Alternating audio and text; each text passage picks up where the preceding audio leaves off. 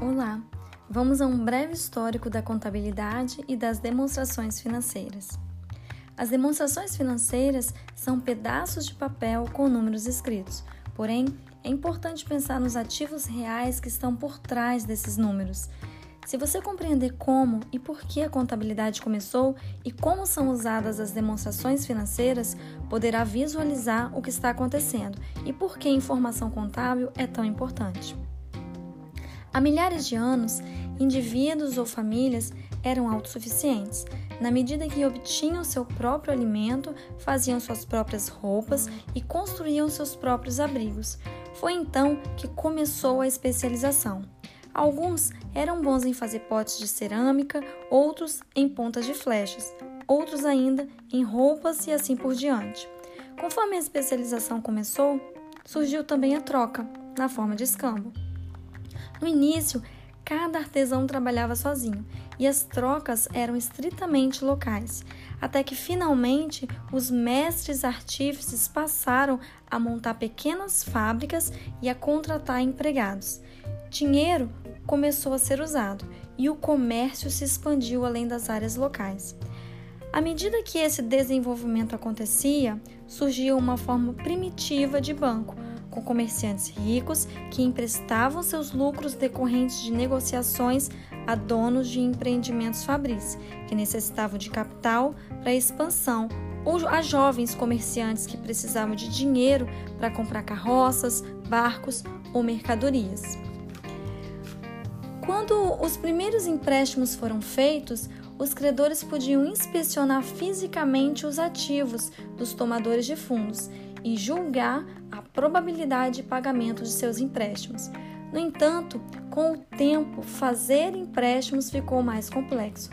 Os tomadores de recursos estavam desenvolvendo fábricas cada vez maiores e os comerciantes estavam adquirindo frotas de navios e de trens. E os empréstimos estavam sendo feitos para desenvolver empreendimentos de minas e de comércios em lugares distantes.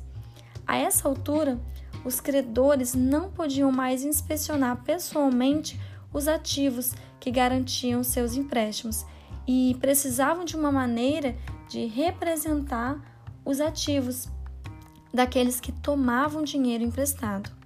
Também alguns investimentos eram feitos à base de participação nos lucros, o que significava que os lucros ou resultados deveriam ser determinados. Ao mesmo tempo, donos de fábricas e grandes comerciantes necessitavam de relatórios para avaliar com que eficiência estavam sendo administrados os seus negócios, e o governo necessitava de informação para calcular os impostos.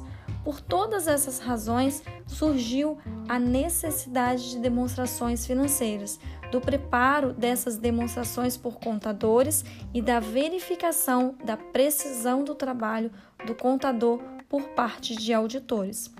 O sistema econômico tem crescido muito desde seu início e a contabilidade tem se tornado mais complexa.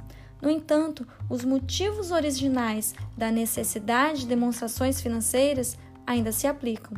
Banqueiros e outros investidores precisam de informações contábeis para tomar decisões inteligentes os administradores para operar suas empresas com eficiência e as autoridades tributárias para calcular os impostos de forma razoável.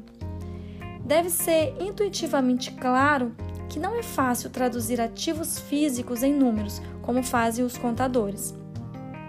Quando constroem as demonstrações financeiras, os números mostrados no balanço patrimonial geralmente representam o custo histórico dos ativos, no entanto, os estoques podem estar danificados, obsoletos ou até terem desaparecidos.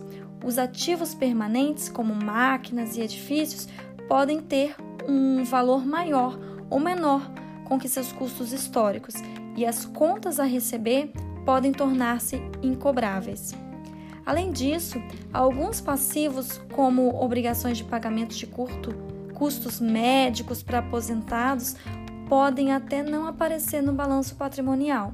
De forma similar, Alguns custos relatados na demonstração do resultado do exercício podem estar subavaliados, como seria o caso de uma fábrica cuja vida útil de 10 anos estivesse sendo depreciada por 40 anos. Quando você examina um conjunto de demonstrações financeiras, deve ter em mente que há uma realidade física por trás dos números e entender que a tradução de ativos físicos em números corretos está longe de ser precisa. Como mencionado anteriormente, é importante que os contadores sejam capazes de gerar demonstrações financeiras, enquanto os demais envolvidos na empresa saibam interpretá-las. Administradores financeiros eficazes devem ter um conhecimento suficiente das demonstrações financeiras e do que elas revelam.